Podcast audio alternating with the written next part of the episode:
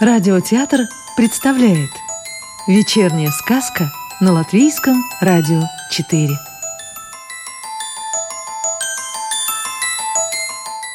Сегодня слушаем сказку Роальда Добровенского «За скрипичным ключом» Отправьте нас в тюрьму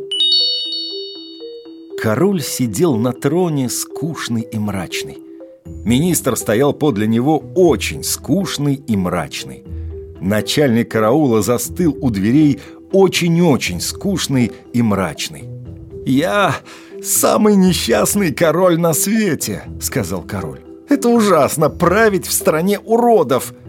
Министр и начальник караула виновато потупились. «Нелегко быть высоким и стройным среди таких коротышек», продолжал король, плотнее запахивая мантию и поглядывая на подданных сверху вниз. «Министр, догадывается ли здешний народ о своем уродстве?» «Так точно, Ваше Величество», — сказал министр. «По вашему приказанию мы разъяснили всем и каждому, что ваше лицо — идеал мужской красоты, а ваш рост должен вызывать восхищение». О вашей красоте за умеренное вознаграждение слагаются песни и легенды. И вдруг в зал вошли барабанчик, барабан и дуоль, а позади шла грустная певица флейта. «Ваше Величество!» — сказали дуоль, барабан и барабанчик. «Отправьте нас в тюрьму!» Король вопросительно посмотрел на певицу. «Они мне надоели. Ах, не спрашивайте меня, делайте, что хотите!» Даже начальник караула, который не удивлялся ни разу в жизни, удивился. Министр оторопел, а король страшно обрадовался. Он даже захлопал от восторга в ладоши. «Ура! В тюрьму их! В кандалы! Они у меня попляшут!» И друзья заплясали. Они приплясывали всю дорогу, как будто их вели не в тюрьму, а на концерт очень веселой музыки. Они дружно показали язык ядовитым змеям и серьезными стали только тогда, когда встали на волшебный круг, и он медленно и плавно начал опускаться. «Ты взяла пластырь?» – спросил барабанчик. «Весь, какой только был в королевской аптеке», – ответила Дуоль. «Ну, держитесь», – прогудел барабан. Волшебный круг опустился в подземелье и со скрипом остановился – Стражники не успели моргнуть, как барабанщик ловко дал подножку одному, а барабан так толкнул другого, что тот полетел вверх тормашками. Что тут началось? Солдаты подбегали со всех сторон. Они таращили глаза и размахивали ножами. Два барабана молотили направо и налево кулаками, очень похожими на барабанные палочки. Вдруг здоровенный стражник с самым кривым ножом замахнулся на дуоль. Барабанчик вскрикнул и бросился ему под ноги. Здоровенный стражник, а это был начальник тюрьмы, грохнулся на пол и расквасил себе нос. Откуда ни возьмись, появились поджарые злые собаки. «Ату их!» — крикнул барабан, указывая собакам на стражников. «Нет, это их ату!» — кричали стражники, показывая на трех друзей. Собаки растерялись. Кого кусать? Друзья ринулись вперед, но тут барабанчика ударили ножом в грудь. Барабанчик, как все барабаны на свете, был наполнен воздухом. Доль подскочила к нему и заклеила его рану пластырем. Ужасный крик раздался в это время позади. Собаки, которых не кормили целых три дня, все-таки выбрали стражников. И как раз в этот миг набросились на них. «Бежим!» — крикнул барабанчик. Все трое понеслись, что было сил по узкому коридору. Когда вопли и собачий лай затихли где-то вдали, барабан вдруг остановился и стал падать. «Что с тобой?» — вскрикнула Дуоль. «Пустяки». «Хорошенькие пустяки. Ты ужасно похудел. Из тебя вышел весь воздух. Восемь ран. И ты молчал, бессовестный». И Дуоль стала сердито заклеивать пластырем следы солдатских ножей. «Здравствуйте!» Вдруг сказал кто-то за их спиной. «Здравствуйте. А кто вы?» «Я королевский шпион. Я слежу за чужестранцем по имени Веселый Музыкант». «Веселый музыкант? Он-то нам и нужен. Веди нас к нему». «Но я... Живо! Живо веди! Но он...» «Что тебе сказано?» «Дайте же договорить», – плаксиво сказал шпион. «Он находится за этой дверью, на которую навалился уважаемый барабан, которого заклеивает эта уважаемая девочка». «Ключ», – сказала Дуоль. «Барабанчик, ты не потерял ключ?» «Вот он!» «Разве можно потерять ключ певицы флейты?» – пропищал барабанчик. Шпион остолбенел. Он видел, как Дуоль подняла и вставила в скважину ключ, как барабан помог ей повернуть его, как из камеры выбежали веселый музыкант и кларнет, и как они начали обниматься со своими освободителями. Шпион опомнился, когда барабан крикнул «Бежим к потайному ходу!» «Надо посмотреть и донести», — привычно подумал шпион. Спрятав ключ, оставленный беглецами, он засеменил следом.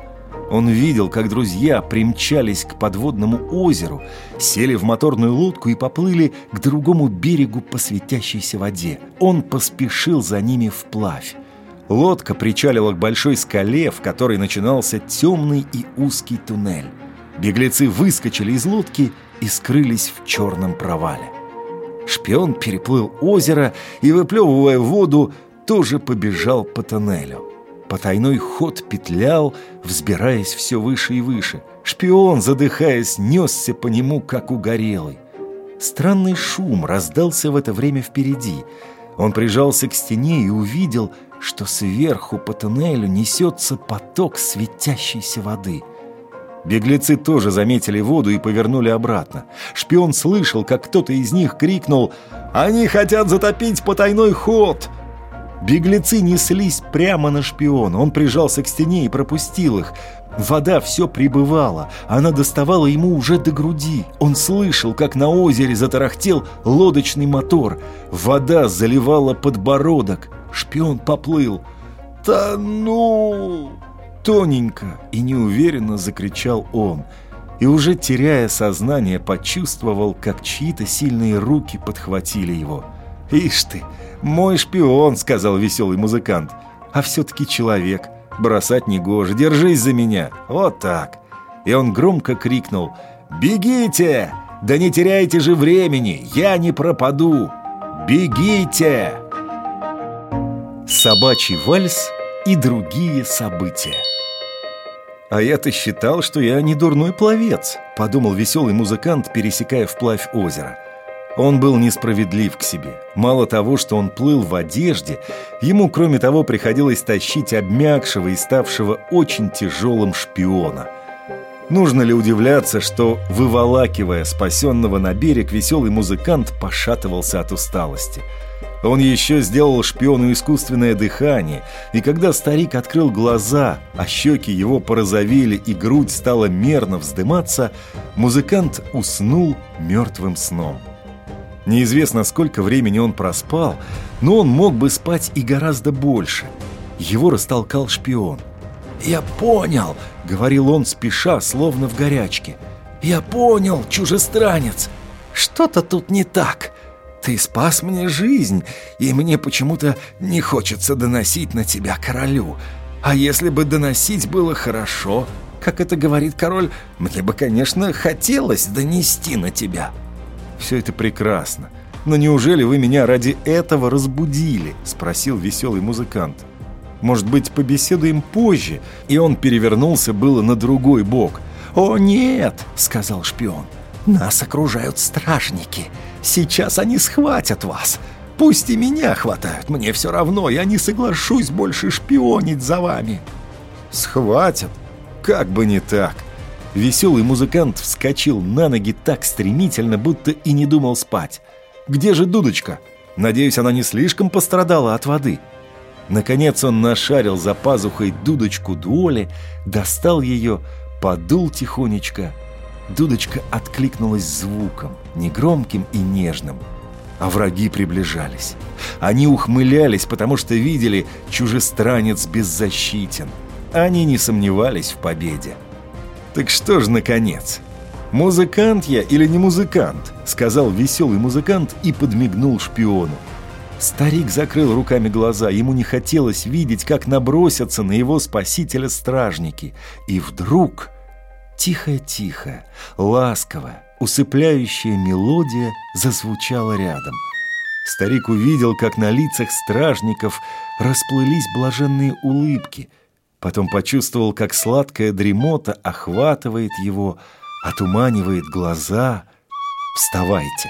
Да проснитесь же вы!» Веселый музыкант изо всех сил тряс его за плечи. «Бежим, пока они не очнулись!» Стражники, убаюканные колыбельной, лежали в повалку, причмокивали во сне губами и посапывали. Осторожно переступая через спящих, веселый музыкант и шпион добрались до толстой двери, за которой начинались тюремные коридоры. «Бежим!» — крикнул шпион. Здесь он чувствовал себя уверенно. Они почти достигли волшебного круга, когда из-за поворота навстречу им вырвалась злобная свора собак.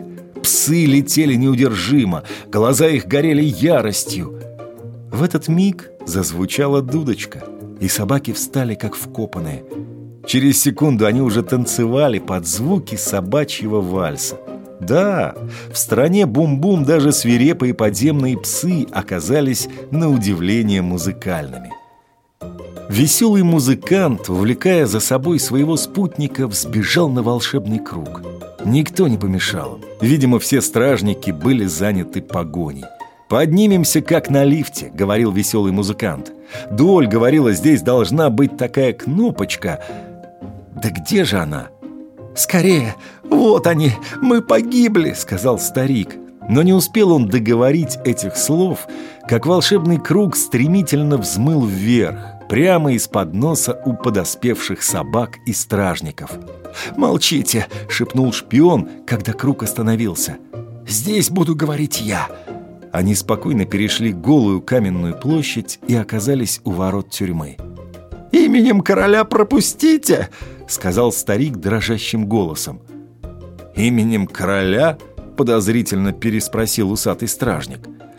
«А кто, кроме короля, разрешил бы нам подняться на волшебном круге?» — сказал шпион. Стражник не нашелся, что ответить, и медленно, нехотя отворил ворота — вот они идут по узкому мостику. 3200 ядовитых змей шипят внизу, как велосипед на мокром асфальте. «Не выпускать их!» — раздался сзади чей-то истошный вопль. И тут мостик как бы переломился пополам, и веселый музыкант и шпион полетели в ров. Дудочка. Веселый музыкант крепко сжал ее в руке — Змеи отпрянули, когда сверху неожиданно свалились эти двое, а в следующий миг веселый музыкант уже играл индийскую мелодию. Говорили, что с ее помощью можно укоротить любую змею. И правда, чудо из чудес! Змеи подняли головы, словно прислушиваясь, и начали странный диковинный танец. Они изгибались, покачивались, как зачарованные, все эти кобры и гадюки, медянки и гремучие змеи и только одна маленькая и злобная змейка не поддавалась. «Что такое?» – пробормотал шпион. «Неужели? Не может быть!» «Ну да, какой ужас! Эта змея глухая!» Змейка подползала все ближе к веселому музыканту. Вот-вот она молнией кинется к нему. И тогда робкий и вежливый королевский шпион – Пройдя мимо сотни извивающихся гадов, схватил желтую змейку за хвост. Она тут же ужалила его в руку. «Пока я не умер, вперед!» — крикнул старик. «Только играйте! Прошу вас, играйте! Я знаю место, где стены рва совсем обвалились. На них никто не обращал внимания, потому что стражники полагались на змей». Светило солнце. Веселый музыкант давно уже перевязал руку старика жгутом и даже отсосал яд из ранки. «Ну как, вы ничего не чувствуете?» – с тревогой спрашивал он. «Чув... вообще... чувствую», – сказал шпион. «Как вы думаете, змеи болеют гриппом?» «Не знаю», – веселый музыкант с сомнением покачал головой. «По-моему, она заразила меня гриппом», «А может быть, гриппозные змеи не так ядовиты?» Сказал бывший шпион и улыбнулся. Продолжение сказки «За скрипичным ключом» слушайте завтра. Сказку читал актер Анатолий Фечин.